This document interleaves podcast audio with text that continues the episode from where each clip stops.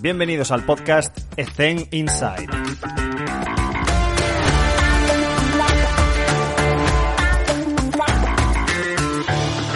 Muy buenas a todos, estamos un día más, eh, un episodio de Zen Inside. En esta ocasión estamos con Iván Pernía. Iván, ¿qué tal? ¿Cómo estás?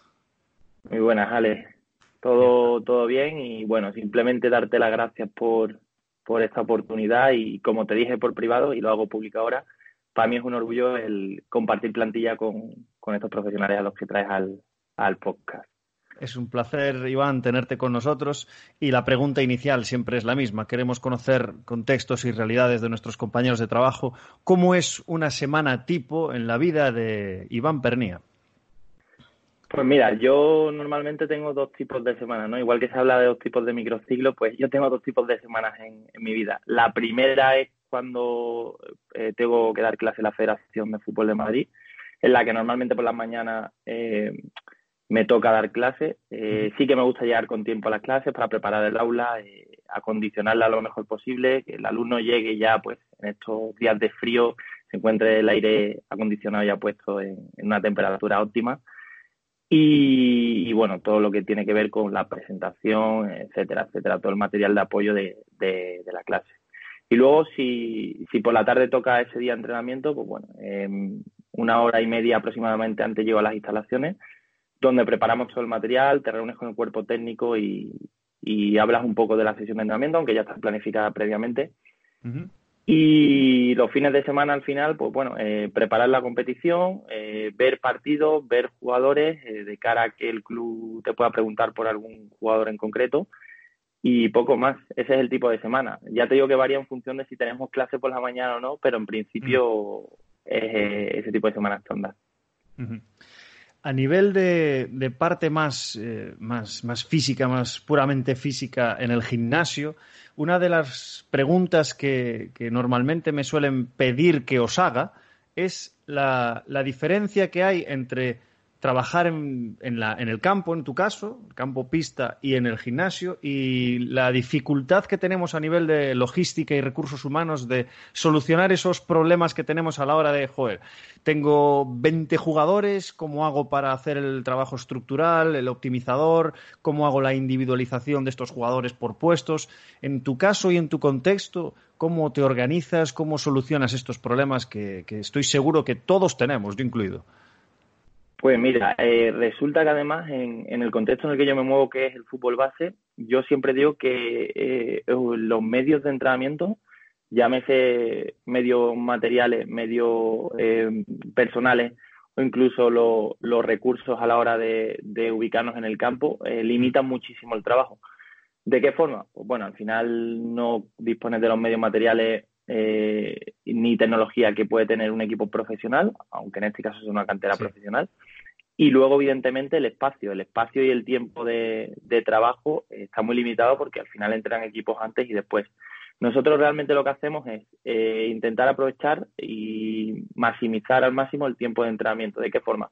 Pues cuando tenemos que hacer trabajos eh, preventivos o, en este caso, protocolos específicos en el gimnasio, lo hacemos previo a la hora eh, que nos dice nuestro cuadrante que tenemos que utilizar el campo. Entonces aprovechamos y al jugador le decimos que venga media hora antes aproximadamente y ahí trabajamos. Para que siempre que entramos en campo el trabajo sea lo más específico eh, eh, posible al, en este caso, al deporte que, practicamos, que es el fútbol. Y en campo sí que es cierto que cada día de la semana eh, le damos una orientación específica, intentando individualizar el trabajo de forma que un día de la semana intentemos que, por ejemplo, por posiciones específicas, eh, agrupemos a los jugadores y cada, cada, cada posición específica trabaje un, un, ejercicio, una tarea concreta a, esa posición que va a desempeñar en el campo. Y en cuanto a, eh, además, tú que estás en una cantera profesional y, llevas años ya desempeñando esta labor, ¿cuáles son tus consideraciones perdón, a nivel de el trabajo fundamental que se debería hacer para el seguimiento y la evolución de los deportistas, en este caso futbolistas, y cómo planificas, controlas la carga de estos, de estos atletas? Pues mira, yo te cuento, yo cuando empezaba cometía un error que era eh, centrarme todo, prácticamente todo el trabajo en el objetivo condicional. todo lo intentaba ver desde la perspectiva de, la preparación física. Y creo que conforme pasa el tiempo te vas dando cuenta que el objetivo condicional emerge del propio objetivo técnico y táctico, al final lo, verdaderamente importante eh, en cuanto al trabajo a realizar. Por lo tanto, lo que intentamos hacer es siempre partir de un objetivo eh, técnico-táctico, en este caso eh, influenciado por nuestra mejora personal, eh, mejora en comportamientos colectivos o cosas que queremos contrarrestar del rival al que nos vamos a enfrentar el fin de semana. Una vez marcamos ese objetivo, lo que hacemos es, eh, eh, eh, digamos que centrarlo en un día de la semana y darle forma para que el objetivo condicional case con ese objetivo táctico. Eso por un lado. Y por otro lado, todo lo que intentamos hacer en cuanto al control de la carga, siempre le damos la perspectiva de que el jugador sea partícipe de por qué se hacen las cosas. Nosotros en este caso utilizamos la presión subjetiva del esfuerzo, además del el control de carga mediante GPS. Tenemos solo 6 GPS, por lo tanto estamos limitados en cuanto a, una serie de, variables, pero bueno, nos sirve para simplemente tener un, control mínimo y que el jugador sepa el porqué, el porqué de las cosas. Eh, simplemente a modo de información, eh, al jugador le preguntamos, él percibe la sesión de entrenamiento, bueno, que conocemos como RP, y todo eso al final lo contrastamos un poco con los datos de GPS que ya te digo que nos dan seis dispositivos que son los que actualmente eh, utilizamos. Con eso al final tampoco nos queremos comer mucho la cabeza porque son un montón de datos y siempre vamos a leer los datos que consideramos más importantes. Dos, tres cositas que nos sirva para saber que nuestro trabajo está yendo de forma correcta justificad, no volvernos locos ni esclavos de los datos y que sea útil, por supuesto. En cuanto, pregunta rápida, en cuanto a lo que comentabas de que solo tenéis disponibilidad de seis GPS, ¿cómo organizas a la hora de a quién se los pones? Y si es el caso de que se los pones a gente que va a jugar o que es prácticamente seguro que va a jugar, ¿cómo llevas ese, ese trato con los jugadores de, joder, no me diste el peto, no voy a jugar este fin de semana? Si se da el caso, ¿eh? Sí, pues mira, esto es lo que tú dices, ¿no? Al final intentábamos que el GPS lo llevase un jugador que entendíamos que el fin de semana iba, iba a contar y iba a competir desde el inicio. Mm. ¿Qué ocurría? Que al final los jugadores eh, no tienen un pelo de tonto. Y ya asociaban que llevar el peto GPS con el GPS, eh, pues tenía que, o decía, o eh, contaba con que, con que jugaban el fin de semana. Por lo tanto, lo que intentamos hacer es, a día de hoy, intentar que la mayoría de ellos lleven el GPS, pues aquellos jugadores que pensamos que van a jugar el fin de semana, pero eh, siempre intentamos meter alguno que en principio, aunque pensemos que no va a jugar, eh, registre datos de él, porque primero para tener datos y segundo para a ellos un poco desconcertarlo. Intentamos que cada GPS se lo ponga un jugador por una posición diferente. Un central, un lateral, un extremo, un medio centro, normalmente un segundo medio centro, un media punta y un delantero. Y bueno, pues lo que hacemos es sacar las medias eh, de variables, medias o sumatorias en función de las variables que queremos, queremos eh, analizar y siempre, siempre, siempre lo más importante es ir a la especificidad y compararlas con los datos que se tienen en competición. Y de ahí pues sacar unos porcentajes de cuánto más o menos hemos entrenado con respecto a la competición. Esa es un poco la dinámica de trabajo que hacemos. Perfecto. En cuanto a los tests, que pueden ser de, condición física, subjetivos, como has comentado alguno, objetivos, en cuanto a la fatiga individual, pues eh, me consta que utilizas una, hoja de cálculo Excel que además está elaboradísima, que me comentaste por el paso de los años que fuiste modificando y tal, pero a nivel de test de pretemporada, test de seguimiento, sobre todo enfocado a estos, eh, a tu perfil en, formativo, ¿qué utilizas para darles ideas a compañeros de trabajo?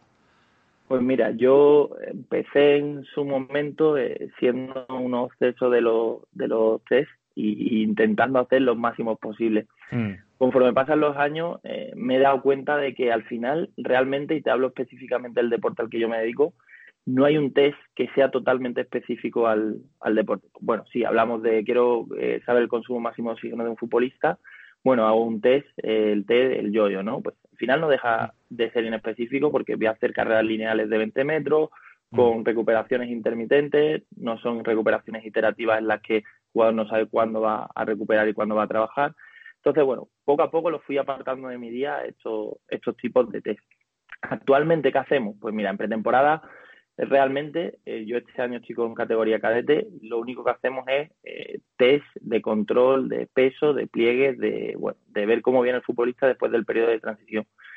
Y poco más. No hacemos ningún test específico, digamos, meramente condicional para saber en qué estado está mi jugador. No, al final, lo que tú dices, intentamos eh, que el jugador sea el que nos dé esos valores de referencia, cómo se siente, cómo ve el trabajo, cómo de de exigente ha sido el esfuerzo, etcétera, etcétera.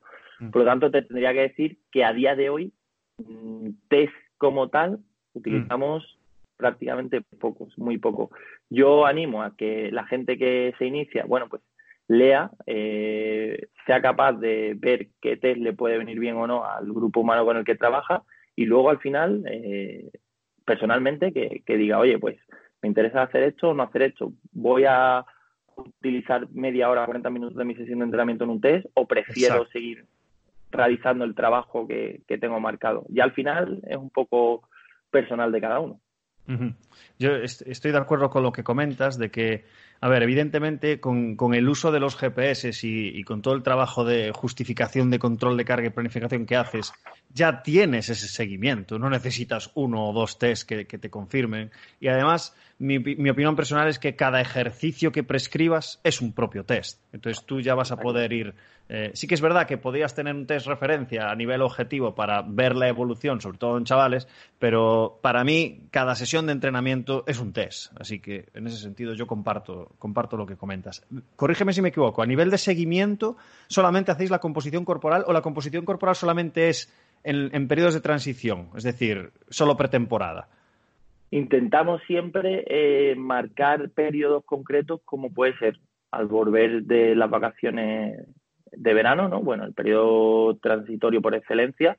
Y luego es verdad que durante la temporada, pues igual, al volver de periodos transitorios. Y ya te digo que es preguntar al jugador, en este caso, eh, medir peso, altura, al final no tienen ni que, medirlo tú, sino simplemente ellos con un, con un ticket en la farmacia lo, te lo dan y no pierden prácticamente ni tiempo en hacer eso. Mm. Y sí, algún pliegue que otro eh, en cuanto a porcentaje de grasa y demás, pero ya te digo que en momentos muy puntuales. Eh, realmente yo soy, personalmente pienso que que a lo que hay que darle importancia al final es el trabajo en campo, que todo lo demás está muy bien, que todo lo extra, pues al final yo creo que sí que ayuda en el rendimiento, llamémosle, pero que realmente la mayoría del tiempo, el 90% eh, o 95% del tiempo que estemos con ellos es para intentar mejorar tanto eh, individualmente, colectivamente y como persona y en este caso como futbolista, está claro.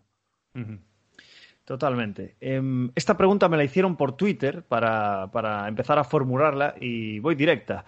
¿Qué cambiarías en la planificación de la preparación física eh, durante la carga semanal en función del estado psicológico del, en el que se encuentra el grupo? Es decir, si el equipo gana o pierda, tú modificas la planificación en plan, Buah, pues el lunes voy a meter algún tipo de tarea socioafectiva que no tenía pensado hacerla por esto. Entonces, ¿hasta qué punto modulas tu planificación? ¿Cuánto planificas? Es decir, ¿planificas semana a semana? ¿Planificas cada tres días, como nos pasó con, Hugo Salazar, que en Euroliga tienes doble partido semanal y es que no puedes ir más allá de tres, cuatro días? O, o con formación puedes planificar un poco más, pues mesociclos de un mes o algo así. ¿Cómo lo haces? Mira, yo mm, creo que, en fútbol base, eh, y esto es opinión personal mía, la planificación se debe hacer más a medio largo plazo que a corto plazo. Y te mm. explico el por qué. Entiendo que al final estamos en etapas de formación y me da igual que sea rendimiento, que estemos en una cantera profesional.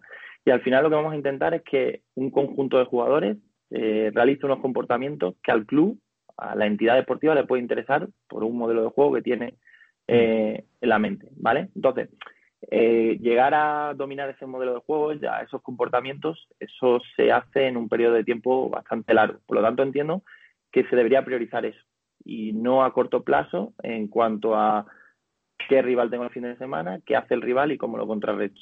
Yo creo que se debería hacer así. La realidad, ¿cuál es? La segunda que te he contado. Al final, sí tienes que tener una idea del juego, el club te dice que tienes que intentar ser dominador, que hacer una serie de comportamientos y a su vez lo tienes que engranar con qué rival tengo el fin de semana, porque es verdad que hay que sacar ese partido, el mejor resultado posible, y cuadrarlo. Por lo tanto, una parte de la semana la dedicas a tu mejora eh, personal eh, de, tu equipo y otra parte de la semana la dedicas a comportamientos del equipo en función de lo que me va a hacer el rival. Esa es la, la semana estándar, ¿vale? En función del estado anímico, yo creo que es súper importante. Creo que el, estado emocional es súper importante y más en este caso en niños de 14, 15, 16 años, en los que el día a día, la vorágine del día a día, pues puede hacer que el jugador llegue a entrenar eh, disgustado o muy alegre o sobreexcitado y no por circunstancias del fin de semana de que hayamos ganado mejor o peor, sino eh, por circunstancias que no tienen nada que ver con el deporte en sí. Entonces, eh, sí que creo que una planificación tiene que ser flexible y abierta. Eso es primordial. Y que si en un momento dado percibimos que el, equipo pues emocionalmente necesita un empuje o, todo lo contrario, pues tenemos que adaptarnos y bueno, pues si hay que hacer una tarea para esa mejora o para eh, subir los ánimos o bueno, pues yo creo que como entrenadores lo ideal es adaptarnos y hacerla si pensamos que es lo correcto. Nosotros si vemos que emocionalmente el equipo pues no está al nivel que pensamos, pues intentamos hacer dinámicas de grupo, intentamos hacer situaciones en las que el jugador eh, bueno eh, intente elevar esa motivación, haya esa cohesión de grupo, etcétera, etcétera. Por lo tanto, sí que te digo que, creo que, adaptar esa planificación es primordial eh, más en los tiempos actuales. Una curiosidad que, personal que me pasó cuando fui a, visitar a la Masía por primera vez, cuando acabé, me pidieron un taxi desde allí para ir al aeropuerto y ese taxista era conductor del Fútbol Club Barcelona, eh, o sea, tenía dos empleos, ¿no? Y, y, resulta, o sea, me comentó que recibía formación psicológica para dar apoyo a los jugadores de cantera en los pre-post partidos y que les dan formación psicológica para dar ese apoyo extra al jugador. Eso me parece increíble, tener esa, llegar hasta ese punto en la estructura de un jugador. Y lo relaciono con la siguiente pregunta. ¿Tienes algún tipo de estrategia eh, a la hora de qué haces cuando, cuando los jugadores no creen en ti? Sobre todo los jugadores de base que, que tienen un estado emocional muy volátil y pues yo qué sé, lo típico, ¿no? Venga, vamos a estirar. estirar, no sirve para nada, tal. Los típicos comentarios, ¿no? Pues es un ejemplo. ¿Qué, si tienes algún tipo de estrategia con tu experiencia que nos podrías aportar, consejos para, para estos preparadores físicos que no dan con la tecla exacta para que sus jugadores eh, compren lo que les estás vendiendo. Pues mira, yo siempre digo que nuestra labor es eh, seducir al, al, al jugador, no es más. O sea, simplemente pues intentar llevarlos por el camino que a nosotros nos interesa. Pues mira, eh, yo la primera vez que empecé a, trabajar con la RP, al final, pues bueno, que a un niño le digas, me tienes que dar un valor de 1 a 10 o de 6 a 20 en función de cómo exigente te parece la sesión de entrenamiento, al final el jugador dice, bueno, esto, esto qué tontería es, ¿no? ¿Esto para, para qué sirve? Pues para qué tengo que darle un número, no tiene sentido. Bueno, pues yo le explicaba a ellos y yo les decía el ejemplo de, Mira, en primera división tenemos una serie de dispositivos, incluso los GPS y otra serie de materiales que nos sirven para controlar el trabajo que hacéis. Nosotros no tenemos esos medios, por lo tanto tenemos que adaptarnos a lo que hay. Esto que yo propongo está validado científicamente, bueno, le, cuentas un poco de qué va. Y, le, y se lo dices tal cual. Y ya ahí es donde le vendes un poco la, película de, oye, pues que vosotros seáis eh, conscientes de que el valor que me estáis dando de carga, en este caso, de, de que hagáis esto eh, de la mejor forma posible, implicará que nuestros entrenamientos sean mucho más óptimos, mucho más eficaces y que eh, esos entrenamientos a su vez sean mucho más ricos. O sea, nos sirvan a todos para seguir mejorando, incluso a mí como entrenador y a vosotros como futbolista, que al final el objetivo no es más que ese, que vosotros sigáis avanzando en etapas y en categorías. Que lo hagamos mal o que no nos centremos en, en ese valor, pensarlo detenidamente y dar un valor correcto, pues hace que el entrenamiento no sea todo lo perfecto que habíamos planificado. Por lo tanto, nuestro rendimiento bajará.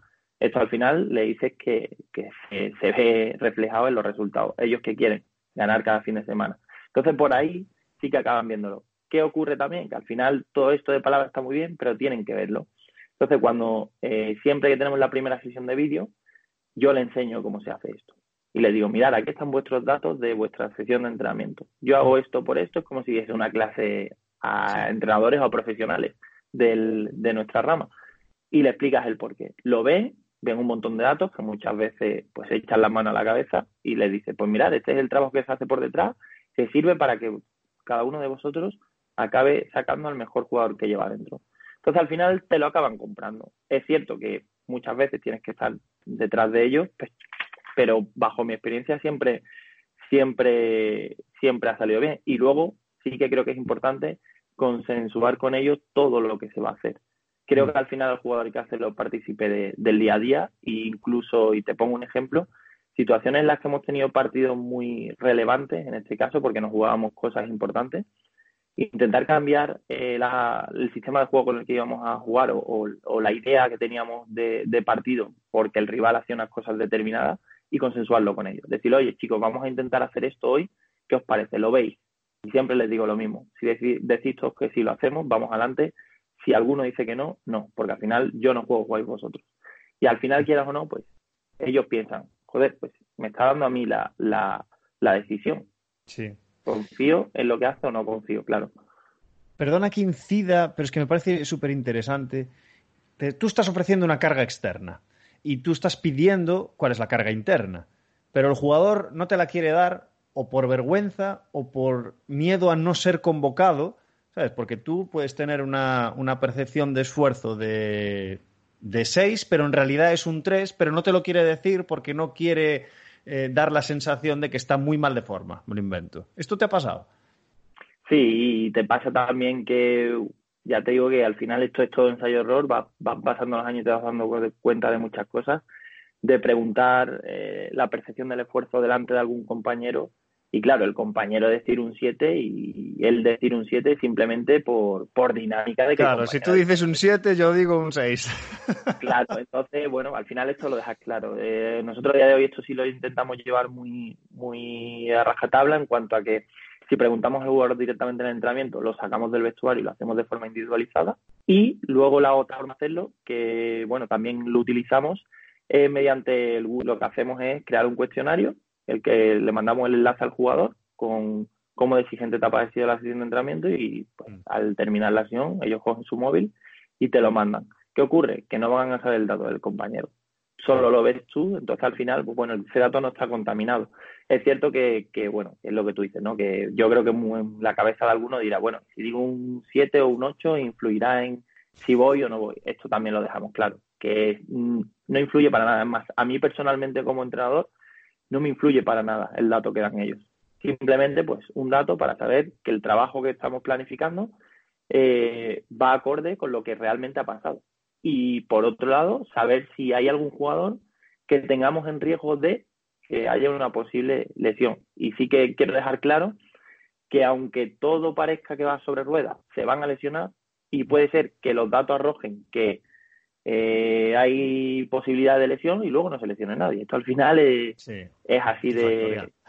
Sí, sí, sí, sí. Entonces, bueno, pero bueno, prefiero tener datos y modificar el trabajo en función de lo que percibimos a, no tener nada e ir a ciegas. Podrías, eh, vamos a pasar ya a las, a las, preguntas de respuesta rápida para ir acabando la entrevista. Eh, la primera es, perdón, si podrías recuperar eh, cuál es el mejor consejo o el peor consejo que te han dado que hayas escuchado. Pues mira, de, consejos buenos que me han dado, y fíjate que son un poco abstractos los que te voy a decir, el, seguir a la intuición. Yo me acuerdo que en su momento una vez me dijeron, oye, sigue la intuición, cuando tengas dudas, lo, lo, que, lo que te diga la mente en ese momento y el corazón, vea por ello. Y sí que es cierto que muchas veces cuando no sabemos incluso en el día a día, ¿no? En qué decisión tomar. O sea, la primera que se nos pasa por la cabeza o, la primera que pensamos normalmente es la que más anhelamos. Entonces, esa intuición muchas veces nos da la respuesta más que la lógica. Mm. Y por otro lado, hubo un profesor, eh, me acuerdo que tuve en, eh, creo que fue en el nivel 1 de entrenador, si no recuerdo, que siempre decía que el crecer como profesional eh, muchas veces va de, de, perder comodidad. Y perder comodidad lo explicaba como el que aparte de todo lo que eh, hay que hacer en, el, en, ese tramo, de, en ese tiempo de entrenamiento real en el que estás en campo, luego eh, perder comodidad implica llegar a casa y en vez de sentarme en el sofá a ver la serie de Netflix, pues sentarme en este caso, como te digo, a pasar datos, a, ver, a seguir formándote, a intentar eh, dar excelencia a tu entrenamiento más de lo que en este caso hemos planificado, eso es perder comodidad. Y me parece brutal ese consejo. Y por otro lado, el peor, no llamémosle peor, pero con el que no estoy muy de acuerdo, es con eso que se dice que, bueno, todo está en los libros, todo aparece en los libros, y no estoy de acuerdo. Hay muchas veces que la experiencia, y esto es la realidad, te enseña cosas que, que yo no he encontrado en ningún libro, tanto para bien como para mal, como para solventar circunstancias que jamás me imaginaría que podría haber vivido, como para eh, darle sentido a muchas cosas que, que, luego he leído en los libros, es cierto, pero luego lo tienes que, bajo la experiencia, corroborar. Entonces, bueno, yo creo que ahí esas serían las dos, los, dos, los dos matices. Una, una, frase que me viene a la cabeza cuando dijiste lo de perder comodidad de una cita que escuché hace tiempo y que me, quedó grabadísima, que es la, zona de confort, ¿no? Lo de sal de tu zona de confort. A nadie le gusta salir de su zona de confort. Yo no quiero estar fuera de mi zona de confort. Lo que tienes que hacer es hacer tu zona de confort más grande. Y creo que ese, ese concepto va un poco en la línea de lo que comentabas, de que evidentemente yo tengo que mm, pues, estar incómodo y sentirme cómodo en el caos y en el barro, pero, pero yo quiero hacer mi zona de confort más grande, no quiero salir de mi zona de confort, evidentemente. Está claro. Exacto. Eh, la siguiente pregunta es si recomiendas, mira, un poco eh, a la inversa de lo que acabas de comentar, de que, de que en los libros aparece mucha bibliografía y, y, hay mucha experiencia de mucha gente, hay que saber filtrar también. También por eso hacemos este podcast, ¿no? Para conocer un poco más la realidad en sí. Pero te hago la pregunta, si recomiendas alguna, alguna lectura. Sí, hombre, yo eh, pienso y soy defensor de, de, que hay que leer. Es más, eh, lo que te digo, mi pérdida de comodidad últimamente va en que tengo apuntado en la agenda cada día un artículo o una conferencia a ver o todos los días antes de acostarme lo tengo que hacer. Si no es trabajo que tengo acumulado. Qué bueno. ¿Y, y qué plataforma utilizas? ¿YouTube para ver mm, referencias no para, para alguien que no, sí, que no eh, tenga este hábito? Pues mira, yo te hablo de lo que hago yo a nivel personal. Yo en mi agenda tengo apuntado, pues bueno, eh, por ejemplo, todos los lunes tengo que leer un artículo científico. ¿De qué temática? Pues de la que creo que, en este caso, eh, en este caso fútbol, me puede interesar. Luego ya dentro del fútbol, aspectos específicos, específico, pues bueno, voy viendo en Twitter que a lo mejor muchas veces comparten artículos científicos y tal, me los descargo y me los leo. Por ejemplo, los martes, si no me equivoco, son capítulos de libros. Los miércoles son conferencias. Así hasta completar de lunes a viernes, porque los fines de semana es verdad que prefiero eh, por la noche, lo que te digo, perder menos comodidad, ¿no? Y sí que si me tengo que sentar un rato en el sofá me, me siento, pero, pero sí que es cierto que lo intento hacer de, de esta forma y así al final pues estar eh, lo más al día posible en cuanto a, a, la formación. ¿A lecturas a recomendarte? Pues yo creo que un clásico y es, creo que de los pocos libros que me he leído más de dos, tres y cuatro veces es Jugar con el corazón de Chekhov Par. Mm. Me parece increíble. Y luego te, te quería recomendar, eh, no sé si lo conoces, eh, ¿Quién dijo rendirse? El libro de, un libro escrito por Petón, ¿vale? No, y no. bueno, es, son una serie de conversaciones entre Carlos Matallana, que es un chico periodista que, que tiene ELA, y Fernando Torres, que son íntimos amigos, se conocen desde pequeños. Y bueno, pues eh, es un manual, y literal, un manual de cómo no rendirse ante cualquier adversidad que, que nos pueda surgir en, el, en la vida y en el día a día. Ya te digo que es un chico que ha jugado toda la vida al fútbol y que bueno, ahora mismo pues se encuentra prácticamente sin poder moverse por, por la enfermedad que tiene y es una auténtica pasada. Así que bueno, os recomiendo que le echéis un ojo porque merece la pena. ¿Quién dijo rendirse de, de Martín Petón? Lo añadiremos a la, a la, descripción para que, para que sea más fácil, porque ya me han comentado alguno que, que, Alex, pon las referencias en los cuerpos de los episodios porque tengo que escuchar el audio dos y tres veces para ver dónde estaban las referencias. No os preocupéis que yo he iniciado este podcast siendo un amateur, pero poco a poco, gracias a vosotros, voy a ir evolucionando. Una cosa, para, para los que no están... Me parece súper increíble lo, lo, de la planificación que tienes semanal de, de, tu propia formación y crecimiento personal y profesional. Eh, ¿dónde, ¿Qué utilizas? PubMed, ResearchGates para los artículos científicos, para esta gente que no tenga este hábito, pues incitarle un poco a que vaya estas plataformas. Claro, mira, yo ahora actualmente, eh, al final por gente que vas conociendo y, y que te van compartiendo eh, cosas, que al final, eh, yo esto es una cosa que, que, intento a todo el mundo hacerle ver, que hay que compartir. Todo mm. lo que se tenga hay que compartirlo porque al final es crecimiento de todo el mundo y, y no tiene sentido no compartir. Yo siempre abogo a la, frase, a la frase, en este caso al fútbol, ¿no? que el fútbol es para compartirlo. mm. porque creo que al final que todos nos vamos a enriquecer. Eh, yo tengo un disco duro que yo ahí tengo cosas para aburrir. Yo creo que no voy a ver jamás todo lo que tengo ahí. Y ahí sí que tengo una carpeta solo de artículos, eh, de papers y artículos más científicos en los que ahí es donde voy buscando. Ahora mismo no utilizo ningún tipo de, buscador porque mm. realmente tengo suficiente. ¿Vale? Eh, incluso, bueno, si no habría problema en compartiros una carpeta comprimida con un montón de artículos y bueno, se puede subir a internet. Yo por las redes sociales sí que intento compartir todo lo que puedo, eh, la mayor medida posible. Entonces ya te digo que yo lo, hago así, pero bueno, lo que tú dices, cualquier buscador eh, a día de hoy te da opción a, a, descargar cualquier, cualquier tipo de artículo.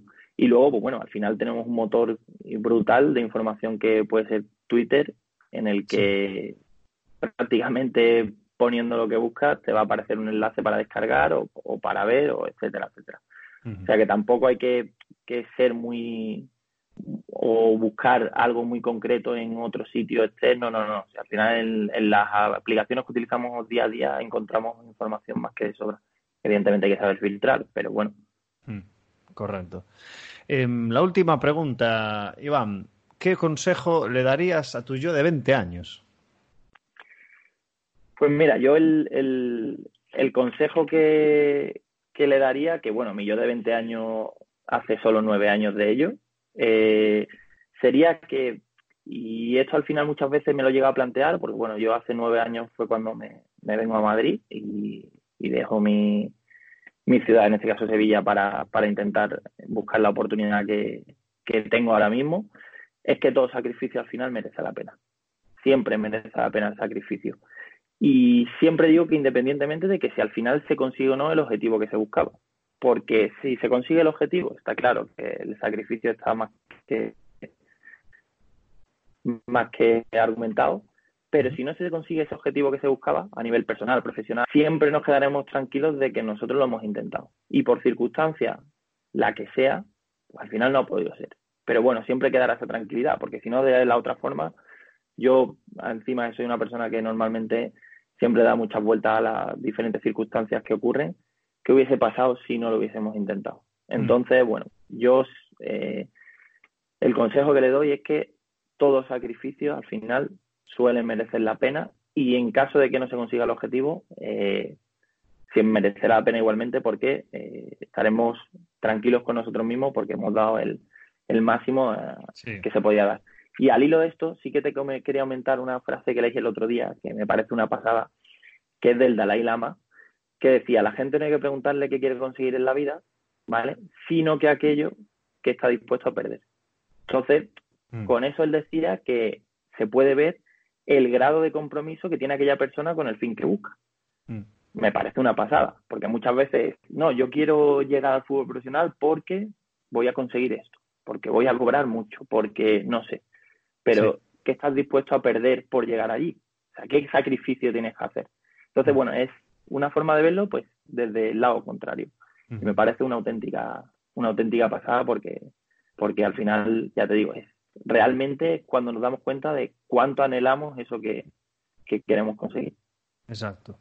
Eh, este podcast a mí personalmente me ha permitido ponerme en contacto con gente que está en la élite y que ha estado en la élite muchos años y, es tal cual lo que comentas, porque que, sí, que, estás en la élite, que sí, que tienes un sueldo y que tienes una reputación y que tal, pero que tienes que sacrificar un montón de cosas. Entonces, o bien estás, lo que dices tú, o bien estás muy con el objetivo muy claro, pero independientemente de si ese objetivo se da antes o después, tienes que disfrutar el proceso. Y, en el proceso tienes aprendizaje, tienes contactos, tienes experiencias. O sea, no por no solo pensar en ese objetivo final, porque si no es que vas a perder, vas a perder la pasión. Es que es así. Tienes que intentar disfrutar del proceso. Me parece un mensaje súper, súper, súper, Y además es lo que tú dices, ¿no? Que igual otra cosa que le podría decir a mí yo de, de 20 años, lo que tú dices, ¿no? Que disfrute el día a día que al final cuando sales de la carrera lo primero que piensas es qué va a pasar mañana y dónde estaré dentro de nueve años y ojalá dentro de nueve años esté entrenando en tal sitio. No, disfruta el día a día, disfruta cada experiencia. Eh, cada mínimo detalle puede hacer que crezcas como persona y, yo ahora he hecho la vista atrás y yo al final, como todos entiendo, empecé a entrenar en equipos en los que los medios eran los mínimos y con jugadores pues del nivel que se podía tener y piensas, joder, pues que fue un crecimiento personal brutal. Que cuando he hecho la vista atrás digo, bueno, pues claro, esto me ha servido para forjar ahora el, el Iván de ahora, de los 29 años que tengo ahora mismo, está claro. Exacto. Hay que pasar por el barro. sí, sí, sí, sí, además sí. Muy bien, pues Iván, he disfrutado muchísimo esta entrevista. Después de tantas entrevistas, seguimos sacando contenidos diferentes. Esto me parece brutal porque es que todo el mundo puede aportar, todo el mundo tiene experiencia, tiene contextos diferentes y podemos aprender de todo el mundo y ha sido una entrevista eh, maravillosa. Iván, gracias por tu tiempo, te deseo lo mejor en lo personal, pero sobre todo que, que, lo pases bien, que estés sano, que estés saludable, que, todo vaya genial en lo personal. Lo profesional, bueno, es, es, es un extra. Así que muchísimas gracias, Iván. Igualmente, a vosotros, ha sido un placer.